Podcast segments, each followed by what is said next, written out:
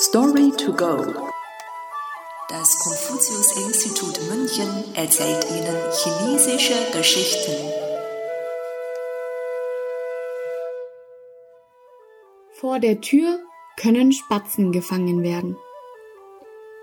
Men ke luo que. Text überarbeitet von Hu Wenxiu. Übersetzt von Nathalie Emmert. Zur Zeit der westlichen Han-Dynastie lebte ein berühmter hoher Beamter, der sehr ehrlich und gerecht war, was ihm den Respekt des Kaisers einbrachte. Da er am Hof eine wichtige Rolle spielte, versuchten viele Menschen ihm zu schmeicheln. Deshalb kamen täglich Dutzende zu seinem Haus, um dem Beamten einen Besuch abzustatten, und vor seiner Tür war ständig etwas los.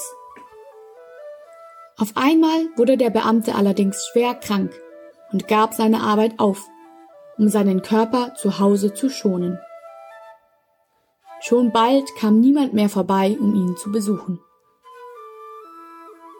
Eines Tages öffnete der Beamte seine Tür und merkte, dass kein einziger Mensch vor seinem Haus stand.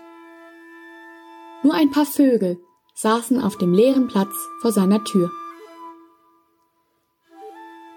Der Mann sagte seufzend, Früher, als ich noch Beamter war, war meine Tür stets voll mit Besuchern. Jetzt ist es so leer, dass ich hier sogar Vögel einfangen könnte.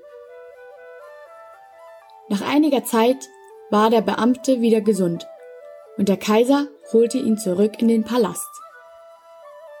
Bevor er das Haus verließ, sagte der Beamte zu seiner Familie, Schließt die Türen und lasst nie mehr Gäste hinein.